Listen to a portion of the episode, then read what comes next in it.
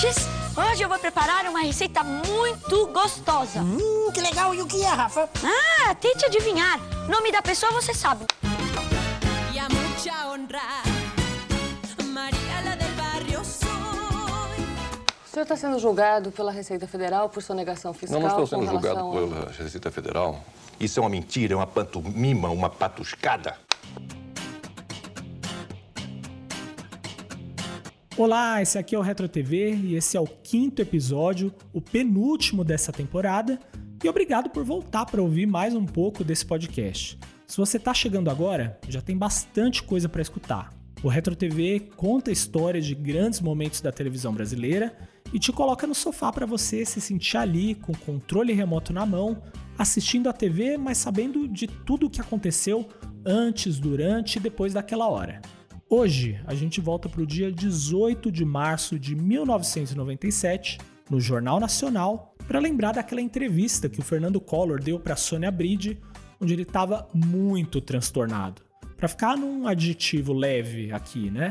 O ex-presidente, que estava um pouco sumido do Brasil, voltou a aparecer e deixou o povo meio espantado enquanto respondia e interrompia também, né? As perguntas de uma das mais importantes repórteres que a gente tem no país. Vamos entender essa história, mas até chegar lá, a gente vai recuperar a trajetória do Fernando Collor com a TV brasileira, a eleição de 89 e as maluquices que aconteceram naquele momento crucial né, da história do país, como por exemplo um tal de Silvio Santos, que foi candidato. E claro, vamos falar também do governo de um presidente controverso, acusado de corrupção e que sofreu o É impeachment. uma mentira da Receita Federal. Como eu ia dizendo, um presidente que sofreu o É impeachment. uma mentira da Receita Federal. Um presidente que sofreu um impeachment. Mentira da Receita Federal. Três vezes dizendo que é mentira. Bom, dá pra ver que a gente tem bastante coisa pra resolver nesse episódio. Então, sem perder tempo, antes que ele me interrompa aí de novo, vamos nessa, né? O Retro TV de hoje apresenta Devaneios Coloridos.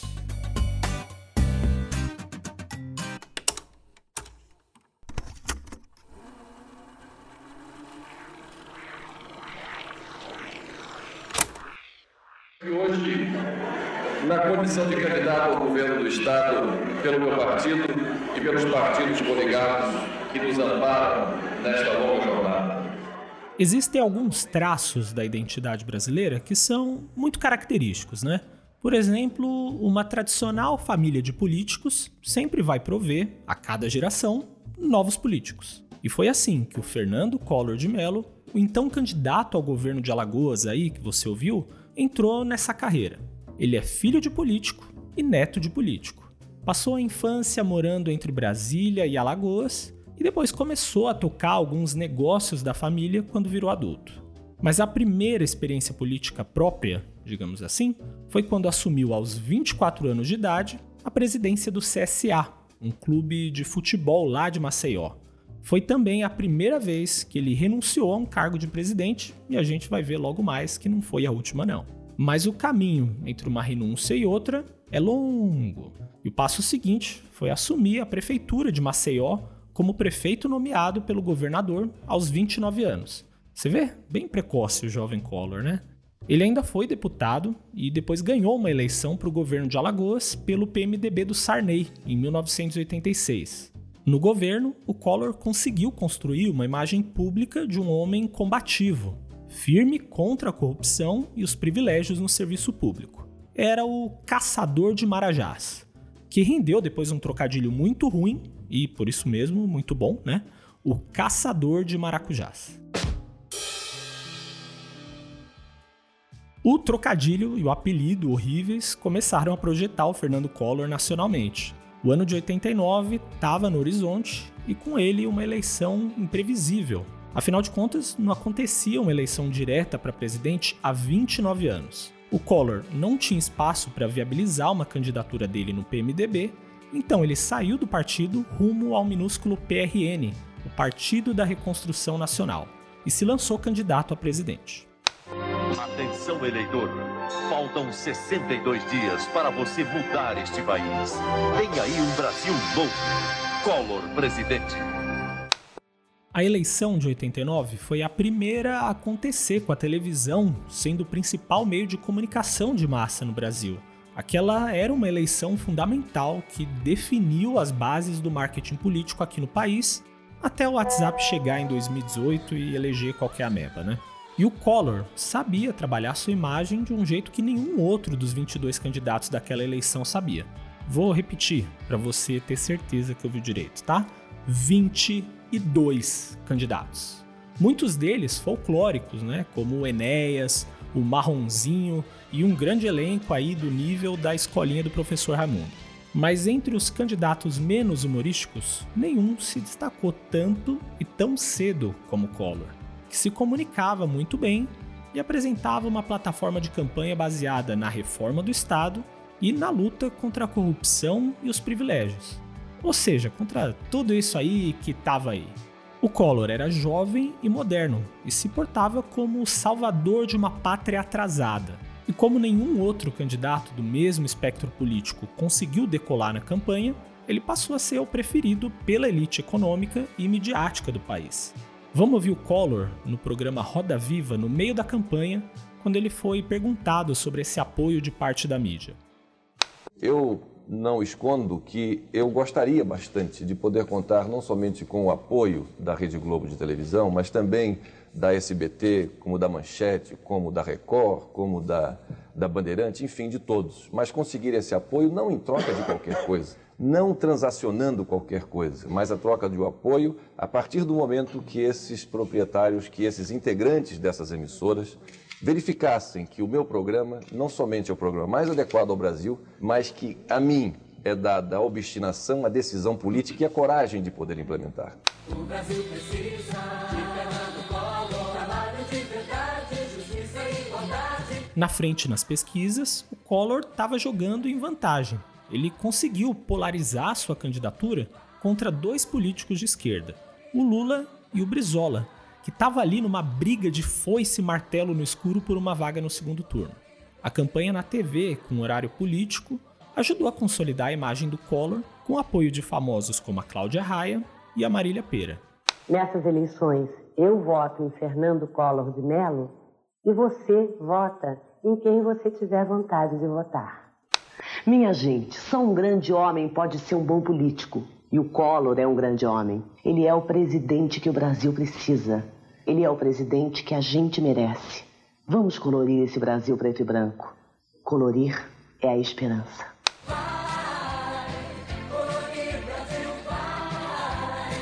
O futuro reservou um grande arrependimento para elas, ficaram com a imagem um pouco arranhada por conta disso. Muitos outros artistas apoiaram Lula nessa eleição também, a Globo só regulamentou mesmo essa questão de apoio dos seus artistas a candidatos nas eleições depois de 89. Quem quiser apoiar, até pode, mas tem que estar tá fora do ar. Aquela campanha no horário eleitoral foi muito interessante. Teve bastante entretenimento de gosto duvidoso. E como se não bastasse o próprio horário eleitoral, os candidatos tiveram que sair à luta nos programas de TV para conquistar votos. O Lula, por exemplo, enfrentou uma sabatina no show de calouros do Silvio Santos. E o Fernando Collor também passou pelo SBT, mas parou mesmo no banco da Praça Nossa. Só que não foi uma visita de cortesia ao João Plenário, não. Ele se sentou entre o Casalberto e o mendigo milionário, o caro colega, personagem do ator e dublador Borges de Barros. Fale-me da sua meta de governo, caso eleito? A primeira meta que eu tenho de governo, mestre, é colocar um bando de corrupto e ladrão na cadeia. E oh. é a primeira coisa que eu desejo fazer é possível mais a gente ficar assistindo né, esses atos de corrupção, de favorecimento, né, enquanto a população brasileira passa necessidades, tem problemas de alimentação, de transporte, de habitação. Aprendi com o senhor isso também. Ah, sim, eu, meu aluno ainda lembro de Fernandinho. Doutor Lula, o povo quer saber, doutor Lula. Primeira perguntinha. O povo não quer saber nada, isso é você que inventa, P7 O povo manda cartas para mim, seu Silvio Santos. O povo sabia que Lula estaria aqui. É, o, povo, é, o povo quer saber, seu Lula, o senhor gosta de, de pinga com cambuci? Olha, eu adoro pinga com cambuci.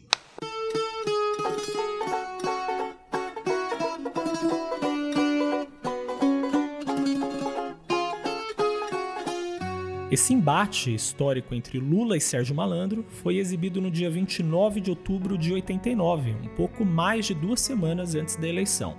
O cenário ali era mais ou menos estável. O Collor iria para o segundo turno e o Lula estava crescendo nas pesquisas para conseguir uma vaga também.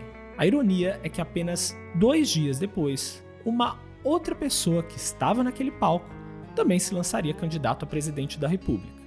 E eu não estou falando do Pedro de Lara. Um garoto que era camelô e que começou vendendo carteirinhas para guardar o título de eleitor, hoje se lança candidato à presidência da República de um país como o nosso, o Brasil. Vejam como é bom viver na democracia. Oportunidade igual para todos.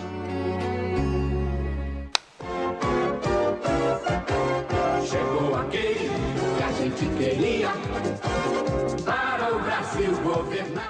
O Silvio Santos já vinha se assanhando com a possibilidade de entrar na política há uns anos. Ele era filiado ao PFL. Os jornais da época explicam que o presidente Sarney e outros membros do governo convenceram Silvio Santos a entrar na disputa ali só nas vésperas da eleição. Porque Brasil nos anos 80 era isso aí, ó. Esculhambação mesmo, vale tudo. O candidato do PFL, Aureliano Chaves, não abriu mão da sua candidatura em favor do Silvio. Então, ele foi de porta em porta procurar uma legenda e conseguiu abrigo num partido minúsculo chamado PMB, onde o candidato da casa, o pastor Armando Correia, cedeu a sua vaga. A maior dificuldade minha é que o meu nome não aparece na cédula. Vocês que desejam votar em mim não vão encontrar o nome de Silvio Santos na cédula, que está a cédula. Vocês estão vendo? Os nomes de todos os candidatos. Agora, quem pretende votar no Silvio Santos, quem confia no Silvio Santos, deve marcar um X no 26. Então, 26, Correia. Só que não é Correia, é 26, Silvio Santos. Silvio Santos 26. Claro que isso aí foi um terremoto, né? Você pode imaginar? A entrada do maior comunicador de TV do país na véspera da primeira eleição para presidente, em que a televisão era decisiva para o resultado. Foi também uma pedra no sapato bem dolorida para o Fernando Collor.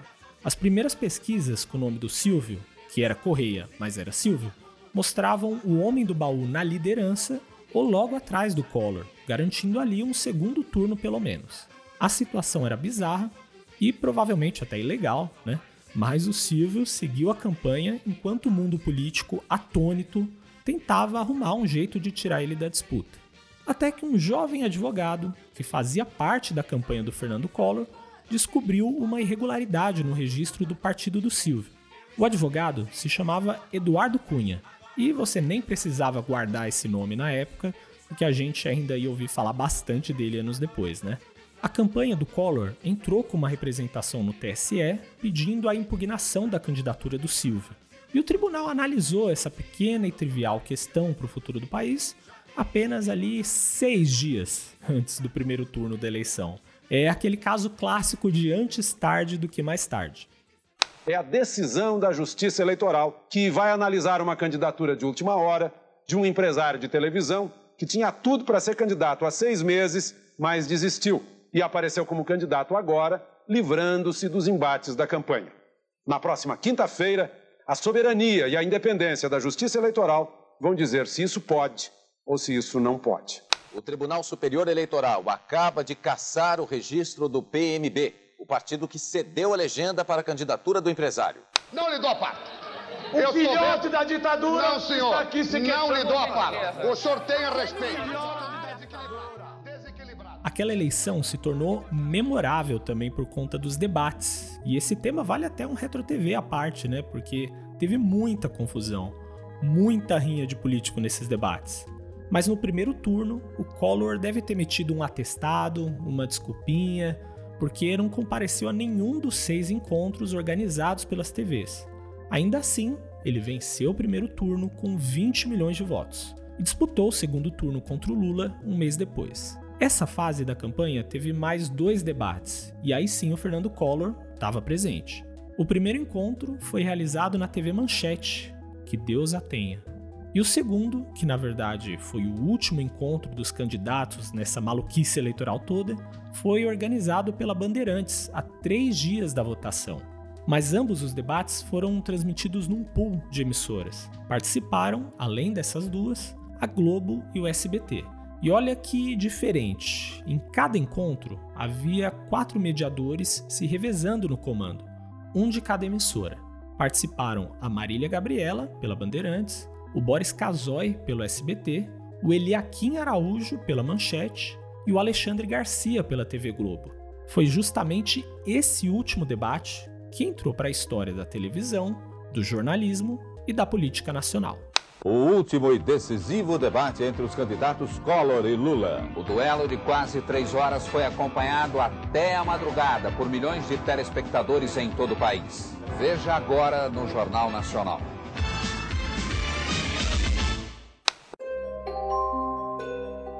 Eu vou parar por aqui, não vou me meter a fazer a edição da edição do debate, não. Porque o Jornal Nacional, do dia 15 de dezembro de 89, fez o seu compacto e causou bastante controvérsia. A Globo havia exibido já um compacto no jornal hoje, é, não de hoje, né? O jornal daquele dia, mas esse compacto teve um certo equilíbrio entre as falas do Collor e do Lula. Só que no JN, a edição exibida era claramente favorável ao Collor, com mais tempo de fala para ele e a exibição de momentos onde o Lula não foi bem. O PT entrou com uma ação no TSE acusando a Globo de favorecer Fernando Collor e pedindo a exibição de novos trechos do debate antes da eleição, como o direito de resposta. O pedido foi negado, mas ficou muito difícil para a Globo explicar o episódio. No livro do aniversário de 35 anos do Jornal Nacional e no projeto Memória Globo, a emissora faz uma espécie de acariação entre os diretores de jornalismo e editores do telejornal, para revelar de quem é a culpa ou a responsabilidade pela edição do debate. Mas a gente precisa de um fluxograma para entender a história. Pega aí um papel e caneta para tentar acompanhar o raciocínio. Armando acusa Alberico. Alberico acusa Ronald. Ronald acusa ele próprio. Vianney não acusa ninguém, mas acha tudo muito esquisito. Otávio acusa Ronald e Alberico. Eu assisti todos os depoimentos do caso e acuso todo mundo, inclusive eu mesmo, por engano. É, bem, eu vou colocar o link para assistir os vídeos com todos esses depoimentos em retrotvpodcast.com. Lá você assiste e pode tirar suas conclusões. A Globo diz oficialmente que o critério usado na edição foi o de tentar reproduzir os melhores momentos de uma partida de futebol. Se um dos times foi melhor, você faz uma edição que mostre como aquele time foi melhor, se possível com a narração do Léo Batista. Na visão da Globo e de parte do público, como mostram as pesquisas da época, o Collor se saiu melhor no debate, então a edição tentou deixar claro isso. Depois desse episódio, a emissora adotou como norma não editar mais compactos de debate em seus telejornais, porque conseguiram descobrir que, ao contrário do que parece, política não é futebol. Seja lá o que aconteceu de fato nas ilhas de edição da Globo aquele dia, algumas declarações do Boni, que foi diretor-geral de lá por tantos anos, tornam um pouco difícil acreditar que não houvesse interesses maiores nesse compacto.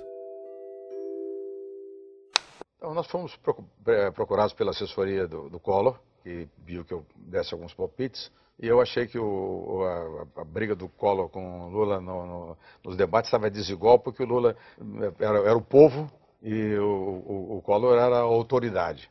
Então nós conseguimos tirar a gravata do Collor, botar um pouco de suor com uma, uma glicerinazinha e colocamos as pastas todas que estavam ali com é, supostas denúncias contra o Lula, mas as pastas estavam com papéis em branco.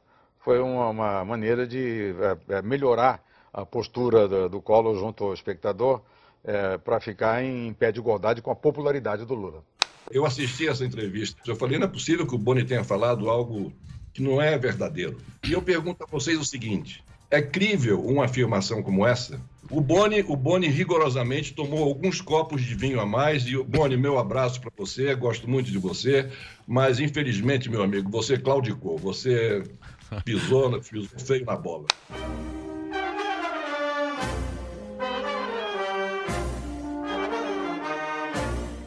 No dia 17 de dezembro de 1989, Fernando Collor se tornou o 32º presidente da República do Brasil, eleito com 35 milhões de votos. Prometo manter, defender e cumprir a Constituição, observar as leis, promover o bem geral e sustentar a união, a integridade e a independência do Brasil.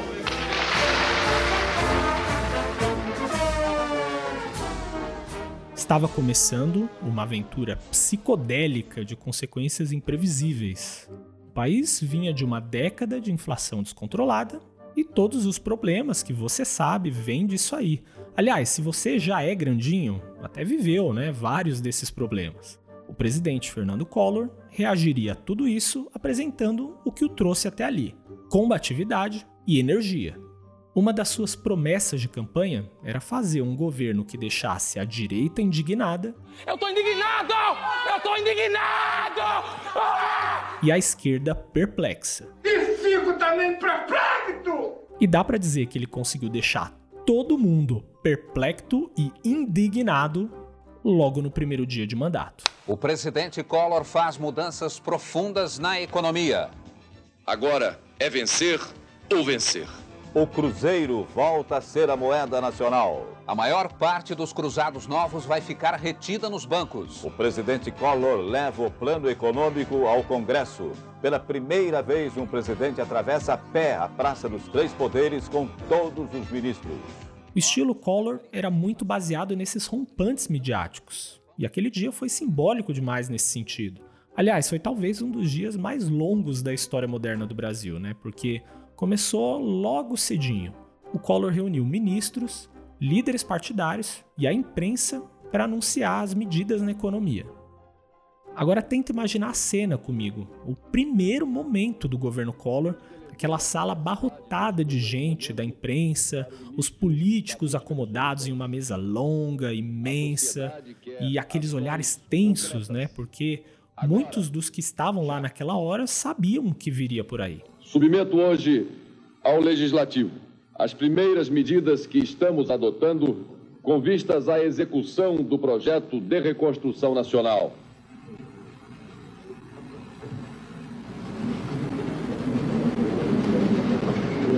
Ninguém sabe exatamente o que aconteceu agora na reunião. O presidente Fernando Collor interrompeu o seu discurso.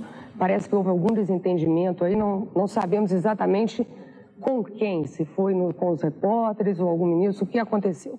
O Fernando Collor anunciou algumas das medidas, depois foi andando até o Congresso, como se ouviu há pouco. Mas a parte mais forte do que ficou conhecido como Plano Collor foi anunciado só à tarde, numa coletiva no Ministério da Fazenda, com a participação da ministra Zélia Cardoso de Mello.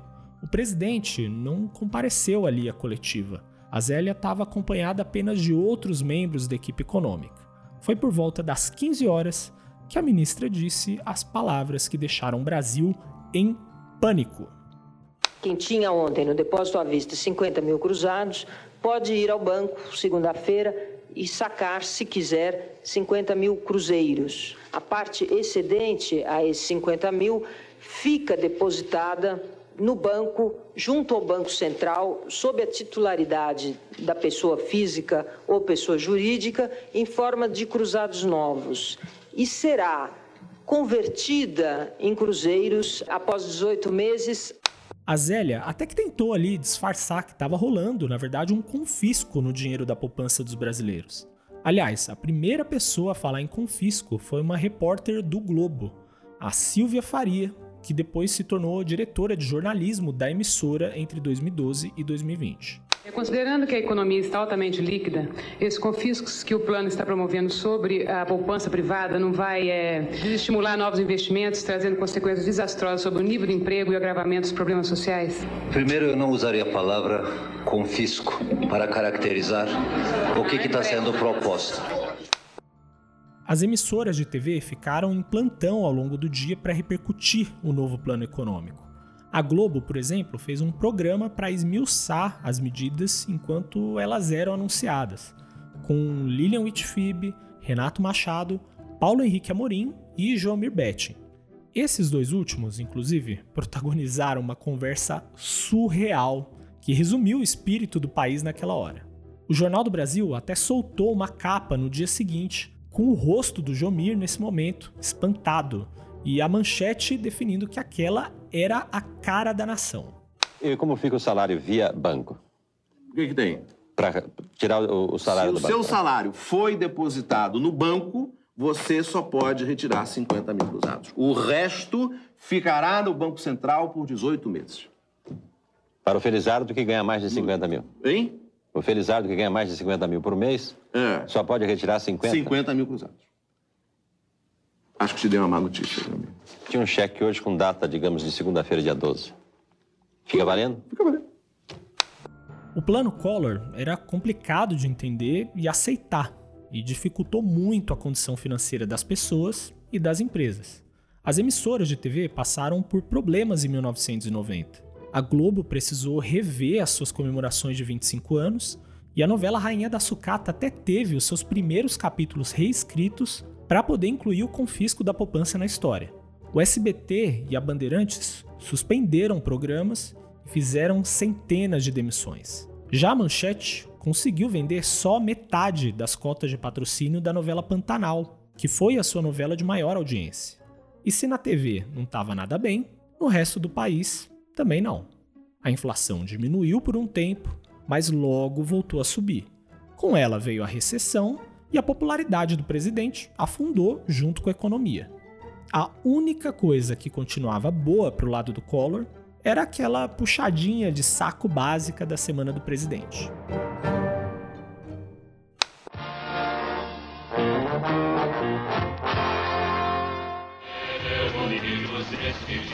O presidente Fernando Collor ganhou uma festa de aniversário em comemoração aos seus 43 anos. Foram várias as homenagens em Brasília. No Palácio do Planalto, ministros, parlamentares, embaixadores e funcionários cumprimentaram o chefe da nação. Em seguida, dezenas de populares, admiradores e artistas foram levar seu abraço ao presidente.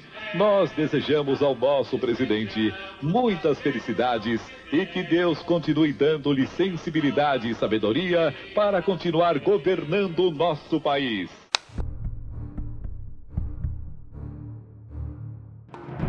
Era agosto de 1992. E essa daí seria a última vez que o Fernando Collor ia assoprar velhinhas na condição de presidente da República. Isso porque, três meses antes, a revista Veja chegou às bancas com uma capa bomba. Pedro Collor conta tudo. Pedro era o irmão de Collor. E o tudo que ele contou era realmente impactante.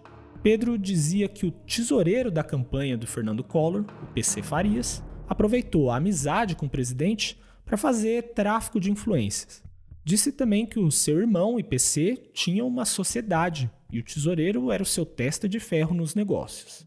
O governo Collor enfrentou denúncias de corrupção praticamente desde o seu início, mas essa entrevista, onde o Pedro prometia entregar um dossiê para comprovar as acusações, tornou tudo ainda mais desfavorável ao presidente, que a essa altura já era muito impopular. Foi aberta uma CPI e surgiu uma nova denúncia, dessa vez na revista Isto É. O motorista da presidência disse que empresas de PC Farias pagavam contas da família do presidente usando laranjas. Na verdade, eles usavam dinheiro ou cheques mesmo, não frutas, né? Mas até um Fiat Elba teria sido comprado com um cheque de conta fantasma ligado ao PC. O Collor patinava como Marquito cantando músicas aceleradas no programa do Ratinho. E ele adotou um comportamento ainda mais reativo e destemperado. Aquele discurso constante de quem é vítima de uma perseguição. O tipo de comportamento que a gente ia até assistir numa entrevista ao Jornal Nacional em 1997. Do que tudo isso é mais uma armação que eles estão querendo fazer em relação a mim e eu não posso aceitar. Mas daqui a pouco a gente fala disso. Então, num impulso quase suicida, o Collor dobrou a aposta contra os que diziam que ele já não tinha o apoio popular. Num evento com taxistas malufistas de todo o país, o presidente disse isso aqui. E esta é uma mensagem que eu dirijo agora a todo o Brasil. Que saiam no próximo domingo de casa com alguma peça de roupa numa das cores da nossa bandeira. Que exponham nas suas janelas toalhas, panos, o que tiver nas cores da nossa bandeira. Porque assim no próximo domingo, mas estaremos mostrando aonde está a verdadeira maioria. Esse é aquele típico caso onde faltou um assessor ali para dizer, né? Senhor, vai dar merda. Porque as pessoas foram às ruas, mas vestindo preto e pedindo a saída do presidente. Eles também pintavam os rostos como se fossem fãs da Xuxa, mas numa versão cívica e patriótica. Em setembro de 92, a OAB e a ABI entraram com um pedido de impeachment contra o Fernando Collor pelo esquema PC Farias. Agora imagina o processo cultural e midiático que ocorria no país na época. Se votar para presidente já era algo que parecia remotamente possível 10 anos antes, imagina derrubar um presidente. O impeachment era um evento ímpar na história do país, até se tornar par 23 anos depois, né? Mas o Brasil estava ali, aprendendo o que era democracia e tendo aulas com Bussunda e Beto Silva de vestido rosa. Impeachment! Saúde! E aí, Kátia, estamos aqui acompanhando esse grande momento histórico em Brasília. E em homenagem ao impeachment, estamos vestindo esse modelito Tomara que caia. E aí, gostou, minha filha? Aqui em Brasília o clima de suspense é enorme. Ninguém sabe se o presidente cai ou não cai. Minhas senhoras, meus senhores.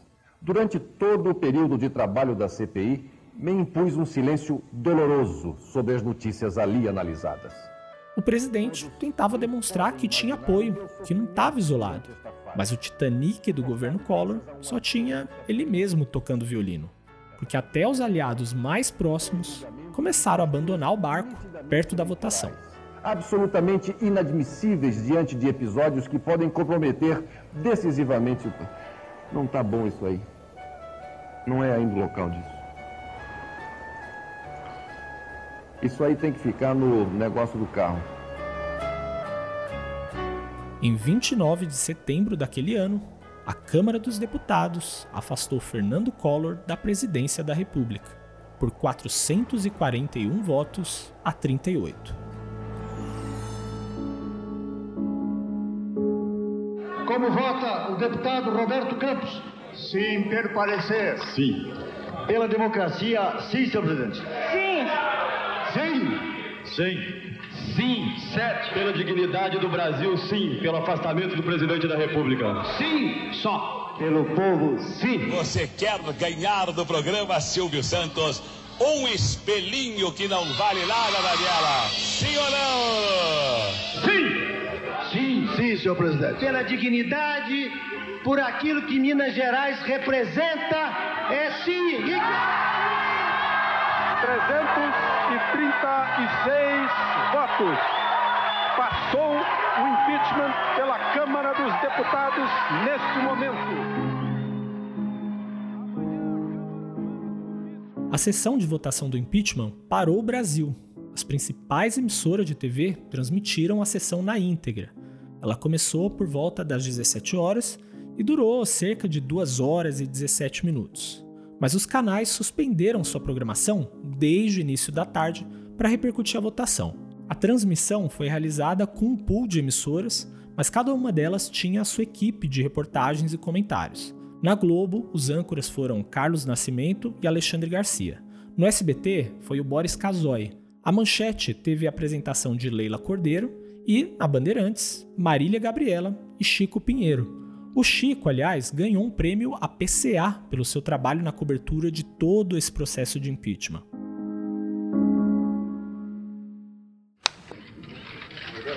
Assinou, a partir deste momento, Fernando Collor é presidente afastado e assume o vice-presidente da República, Itamar Franco. Ele, inclusive, verifica o relógio, 10 horas, 18 minutos, vai registrar na citação o horário em que ele se afasta da presidência. Existe uma lenda que diz que o Fernando Collor olhou para o relógio no momento em que era afastado porque queria contar o tempo até sua volta à presidência. O processo ainda passaria por votação no Senado dali a três meses e o Collor achava que podia virar o jogo, tipo o Filipão no intervalo do 7 a 1, sabe? Numa tentativa desesperada de ao menos manter os seus direitos políticos, o Collor renunciou ao mandato poucos momentos antes da votação no Senado. Mas a sessão seguiu e ele perdeu. Na esfera criminal, Fernando Collor foi absolvido das acusações pelo STF em 1994. Sem o mandato, sem os direitos políticos e também sem nenhum respeito dos brasileiros, Fernando Collor se impõe uma espécie de autoexílio de luxo. Em 1995, ele se mudou para Miami com a esposa, as malas e o Roberto Cabrini, que o acompanhou na viagem até lá. O Cabrini conseguiu até a façanha de aparecer no jantar de aniversário do Collor e sem ser convidado mesmo. Um aniversário, aliás, muito diferente daquele que você ouviu aí na semana do presidente. Uma limusine para na porta do mais sofisticado restaurante da Flórida. Aqui, Fernando Collor de Mello vai comemorar com amigos os seus 46 anos. Festa de Collor hoje em dia já não atrai políticos e muito menos empresários do primeiro time. Os amigos de Collor no momento passariam quase despercebidos os colunistas sociais. Em alguns momentos, Collor não disfarçava a impaciência com a nossa presença. Mas aguentamos firme até o grande momento da noite o bolo de aniversário.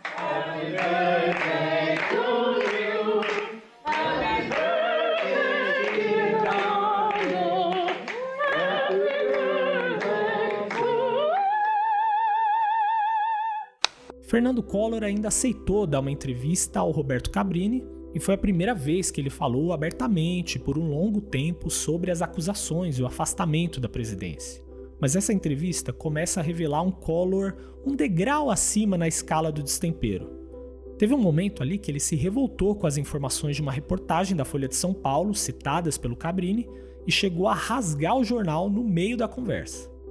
E o pior disso tudo é que, é que uma merda como esta, uma bosta como essa, se torna verdade.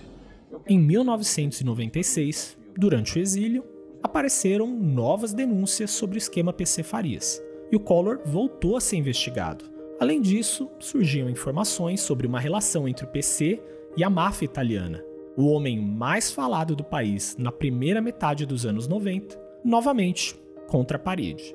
Ele já estava recluso há dois anos, quando começou a negociar uma entrevista exclusiva com o Jornal Nacional. Em 18 de março de 1997, Collor encontrou a repórter Sônia Bride numa sala em Miami com um gigantesco quadro do Romero Brito ao fundo. O senhor está sendo julgado pela Receita Federal por sonegação fiscal? Não, não estou sendo julgado a... pela Receita Federal. Isso é outra mentira. Não estou sendo julgado coisa nenhuma. E o quadro do Romero Brito não ia ser a coisa mais espantosa nessa entrevista. Bom, aqui a gente começa a caminhada para tentar chegar no topo do Kilimanjaro. Vão ser sete dias na montanha e chegando a uma altitude de quase 6 mil metros. Em 1835, um jovem pesquisador inglês passou por essas ilhas. Ele só ficou cinco semanas, mas as observações que ele fez mudaram para sempre a nossa compreensão da vida no planeta. Para uma jornalista experiente como a Sônia Bride, que já esteve em todo canto do mundo, nos lugares mais extremos, uma entrevista com um ex-presidente diante de um Romero Brito é como uma terça-feira qualquer. Mas a verdade é que a situação foi tão esdrúxula que nada te prepara para essa ocasião. Nota oficial? Numa, Mas você me faz nota perguntas sua. inteiramente desinformada, minha filha. Filhotinha, você está desinformada. Eu nunca disse que... A carreira da Sônia no jornalismo começou quando ela tinha idade para ser filhotinha, de verdade. Ela gostava tanto de escrever que foi pedir emprego no Jornal da Cidade quando tinha só 14 anos, lá em Caçador, em Santa Catarina. Bom, o editor teve que dispensar um talento aí para não responder a um processo por trabalho infantil, né? Mas ela insistiu tanto que conseguiu a vaga quando teve idade para isso. Aí, com 17 anos, ela se mudou para Florianópolis para estudar e lá começou a trabalhar na sucursal da Bandeirantes. Em 1984, ela foi para a RBS, a afiliada da Globo. E na RBS, como repórter, ela passou a chamar a atenção da cabeça de rede. Antes mesmo de se formar como jornalista, a Sônia já fazia reportagens para o Jornal Hoje, para o Jornal da Globo e até para o Fantástico. Tragédia em Blumenau, Santa Catarina. Um temporal durante a madrugada provocou o deslizamento de encostas num bairro da periferia. A enxurrada provocou deslizamentos em todo o Garcia, um bairro operário a 4 quilômetros do centro de Blumenau.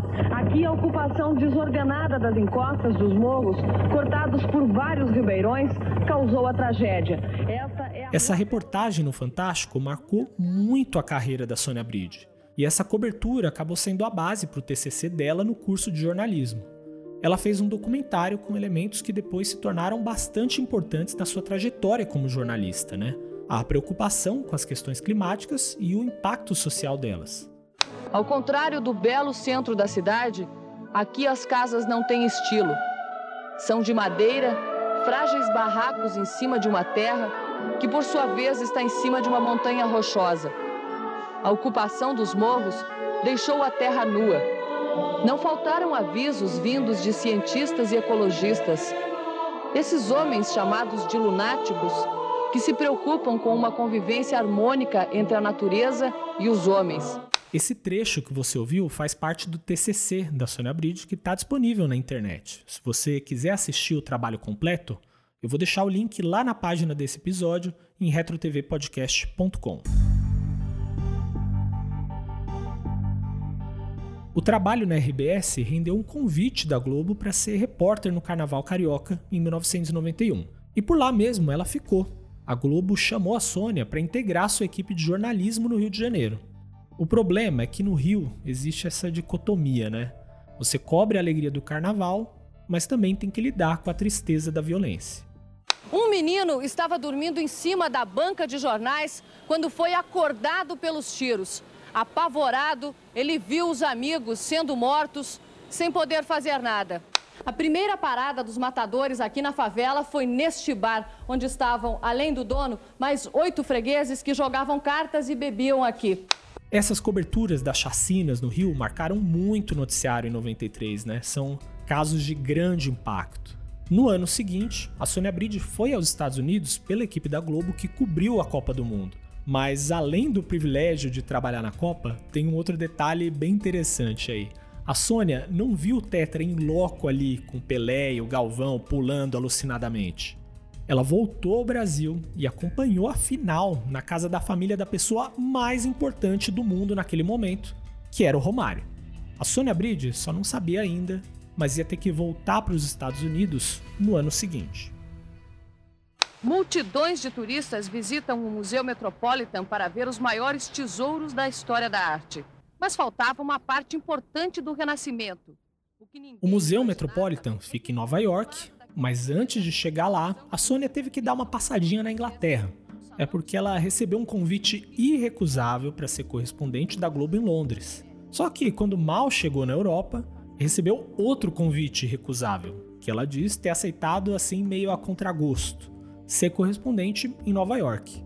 Essa reportagem que a gente está ouvindo é a primeira que ela fez quando chegou lá, mas a Sônia ainda não sabia que essa seria uma das mais importantes da sua vida, porque foi nessa reportagem, no primeiro dia de trabalho, que ela conheceu o cinegrafista Paulo Zero, que seria o seu futuro marido e companheiro de uma vida, com quem teria um filho.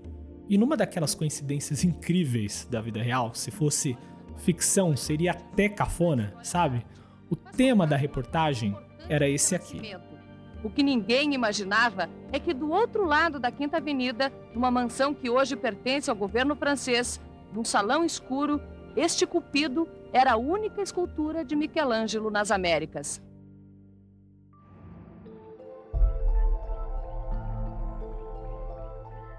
No trabalho de correspondente, Sônia lidou com cupidos, Leonardo DiCaprio, embargos econômicos, conflitos diplomáticos. O trabalho era bastante variado. Em fevereiro de 97, o Jornal Nacional e o Fantástico exibiram reportagens feitas pela Sônia Bride em Miami, revelando uma mansão que estava sendo construída num lote adquirido por um diplomata brasileiro chamado Marcos Coimbra. A mansão tinha até torneira de ouro. E você sabe quem mais estava em Miami naquele tempo, né? Um certo ex-presidente que sofreu impeachment e foi visto visitando a mansão diversas vezes. Coimbra era um personagem importante do governo Collor, além de ser cunhado dele. A reportagem deixou Fernando Collor furioso. Apenas um mês depois, em 18 de março de 1997, o ex-presidente negociou uma entrevista exclusiva com o Jornal Nacional. A única condição exigida era que ela fosse exibida na íntegra.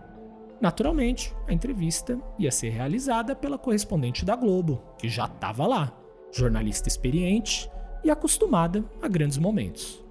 O Jornal Nacional daquela noite foi apresentado por Lilian Whitfib e Alexandre Garcia, dois comunicadores importantes na cobertura das eleições de 89, do Plano Collor e do impeachment. Com vocês, no Retro TV, um momento para a história da TV.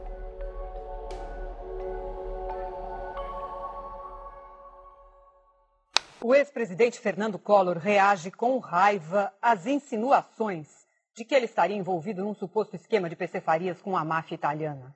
Em entrevista exclusiva à repórter Sônia Bride em Miami, ele também defende PC Farias e diz que vai se submeter ao julgamento das urnas.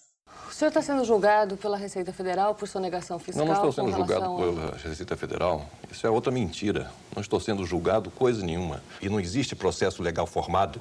Isso é uma mentira, é uma pantomima, uma patuscada dessas autoridades que estão tentando, de alguma maneira, me vincular a atitudes de terceiros. E eu repudio e repilo isso, com toda a veemência da minha força interior e do meu coração. Isso é, uma, é um absurdo que está sendo feito hoje no Brasil.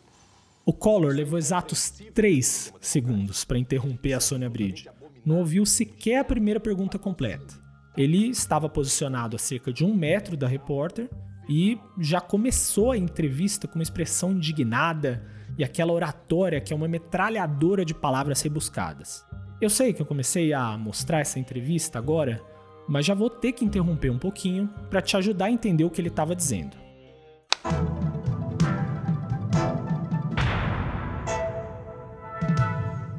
Atenção! Vai começar agora o Telecurso 2000, com uma teleaula de língua portuguesa segundo grau. Este módulo tem um total de 200 aulas. Hoje você vai ouvir a teleaula número 1. Bons estudos! Pantomima, substantivo feminino. Ato de enganar alguém deliberadamente. Patuscada, substantivo feminino. 1. Ajuntamento de pessoas reunidas para comer e beber festivamente. 2. Festa ou reunião barulhenta. Farra. Segundo a Receita Federal, o senhor foi convidado a prestar esclarecimentos sobre a Operação Uruguai, não respondeu e seria julgado à revelia. É uma mentira da Receita Federal. É uma mentira da Receita Federal. Mentira da Receita Federal. Três vezes dizendo que é mentira. Em nenhum momento deixei de comparecer com os meus advogados a qualquer determinação ou qualquer inquisição da, da, da Receita Federal ou de qualquer outra instância do poder. Agora, com relação a essas últimas denúncias, a Receita Federal e a Polícia Federal dizem que vão voltar a investigar o senhor. Não dizem coisa nenhuma. Ainda hoje, o, o ministro da Justiça, uma, uma voz sensata que afinal aparece. A entrevista continua sem diálogo possível, né? Collor escuta ofegante um terço da pergunta e já rebate. E uma outra coisa que chama atenção é que o ex-presidente fica o tempo inteiro com uma fisionomia em alerta, reativa. Ele quase não pisca. Aliás, eu fiz o levantamento. Durante os exatos 10 minutos de entrevista, ele piscou 157 vezes, o que dá em média aí uma piscada a cada quase 4 segundos. Mas ele tem longas falas onde nem pisca. Para você ter uma ideia melhor disso, eu vou tocar um próximo trecho da entrevista e cada vez que o Collor piscar, você vai ouvir esse barulhinho aqui, ó.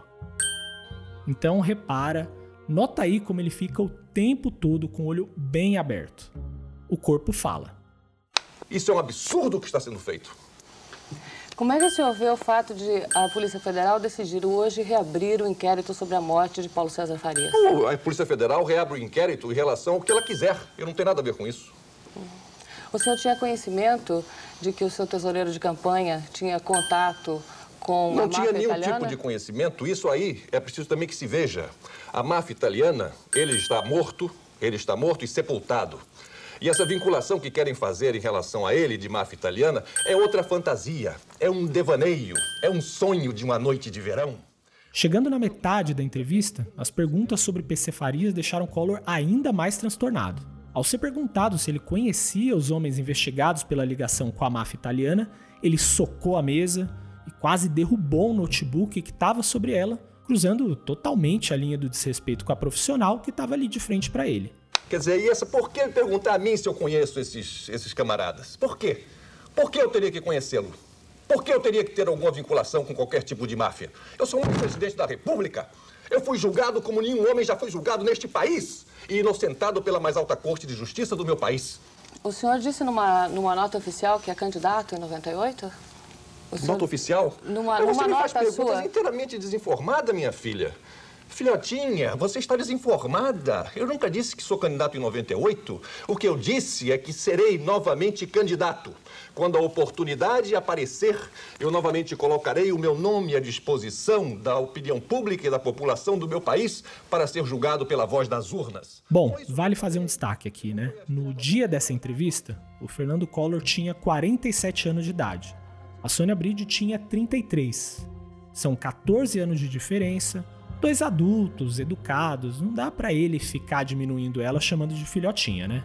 A postura da Sônia foi tranquila, não levantou a voz de volta em nenhum momento, mas dá pra imaginar que foi preciso bastante paciência pra seguir a entrevista. Mas tenho que me insurgir contra mais esta injustiça que está surgindo. Não conheço, nunca tive com nenhum deles, nem sei da existência deles. Não aceito esse tipo de vinculação, não aceito esse tipo de ilação. Repudio esta pergunta. Até porque as relações minhas com o senhor Paulo César Farias estão nos autos. Procure nos autos e vai ver lá o que está escrito e colocado. minha filha, você está perguntando coisas que já foram respondidas 10, 15, 20 Procure vezes. um processo. Tem um pouco de trabalho e vai buscar e responda a sua curiosidade. Minha filha, isso é um absurdo, esse tipo de pergunta. Isso tudo já foi julgado. Você não está aqui de boa fé, minha filha. Me desculpe a veemência e a indignação que toma conta de mim. Por isso que eu estou falando assim.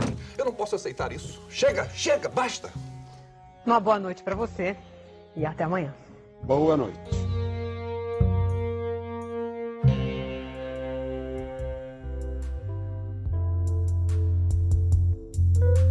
A repercussão da entrevista foi tão imediata que começou até mesmo dentro da redação do próprio telejornal.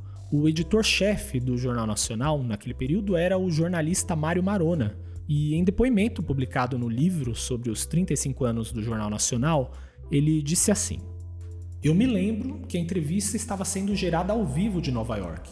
E quando você ouve um silêncio enorme na redação, pode ter certeza que o jornal está bom. E naquele dia aconteceu isso. No intervalo entre uma fala e outra, não se ouvia um barulho sequer. Estava todo mundo grudado na televisão. Os jornais do dia seguinte repercutiram a entrevista do ex-presidente. Eles registraram que o Collor se disse vítima de uma campanha criminosa de difamação e que negou conhecer esquemas do PC Farias, mas também citaram suas ironias e sua irritação. E justamente nesse mesmo dia, jornais como a Folha e o Estado de São Paulo trouxeram na manchete que a justiça italiana confirmava a ligação de PC com tráfico. A Sônia Bride não comentou muitas vezes essa entrevista. Ao projeto Memória Globo, ela falou que Collor chegou um pouco irritado por causa daquela reportagem anterior sobre a mansão de Miami e a cumprimentou já dizendo: A senhora de novo? Ela achou também a postura dele muito desrespeitosa, até pela maneira como foi chamada de filhotinha, né? Mas entendeu que precisava ficar calma. A Sônia falou que, caso ficasse irritada e exigisse respeito, não poderia apresentar as outras perguntas.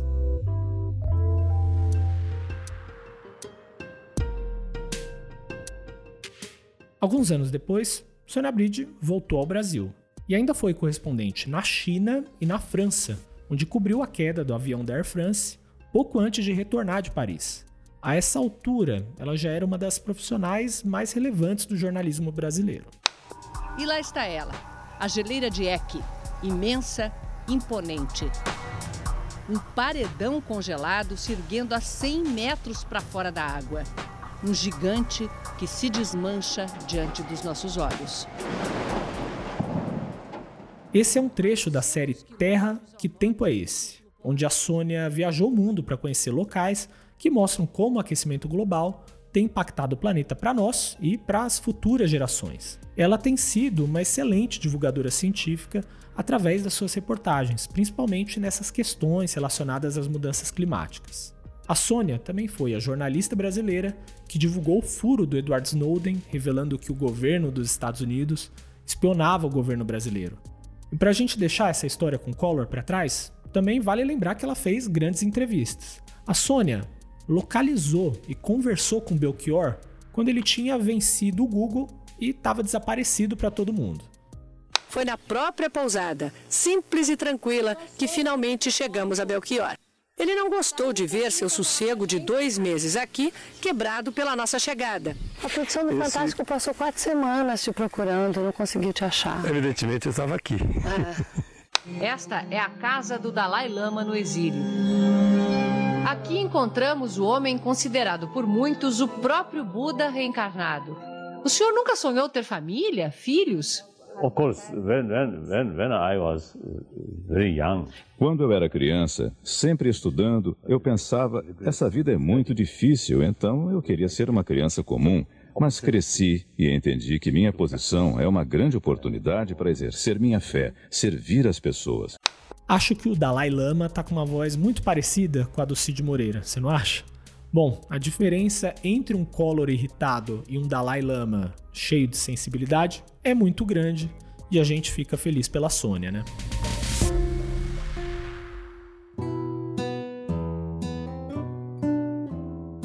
Já o Fernando Collor continuou em seu exílio autoimposto até 1998, quando ele voltou ao Brasil, já preparando um retorno à política.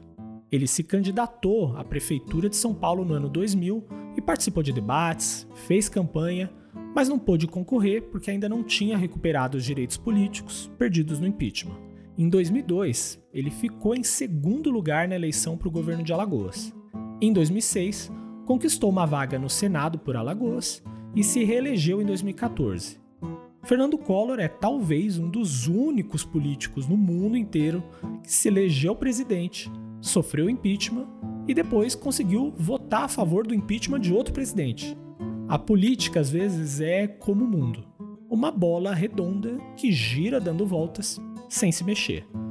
Ou ao estilo Collor de dizer, uma esfera rotunda que volteia circuitando-se sem se corrupiar. As palavras que o senhor acabou de pronunciar são palavras que eu quero que o senhor as engula e as digira como julgar conveniente.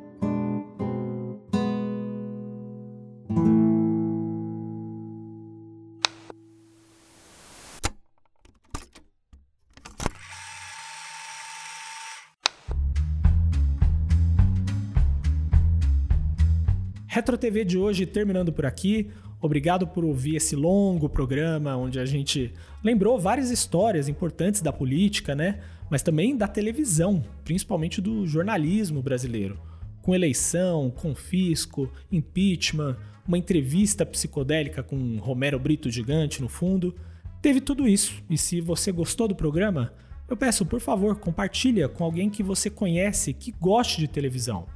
E se você não ouviu os outros programas, pode procurar em retrotvpodcast.com ou dar uma olhada em Retro TV Podcast nas redes, tá? Volta aqui na semana que vem, porque é o último episódio do Retro TV nessa primeira temporada e claro, é especial demais, porque eu vou falar aqui do dia em que o Cassino foi ao programa do Gilberto Barros e deu origem aí a um dos maiores patrimônios da internet brasileira, né?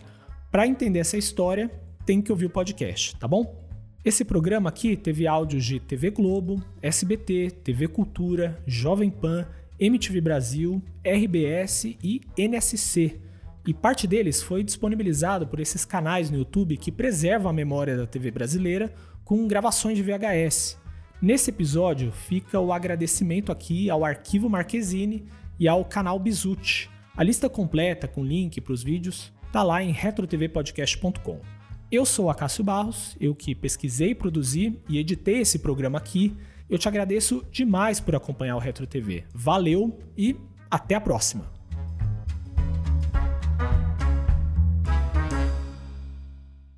Enganam-se aqueles que pensam que vão caçar o mandato do presidente da República.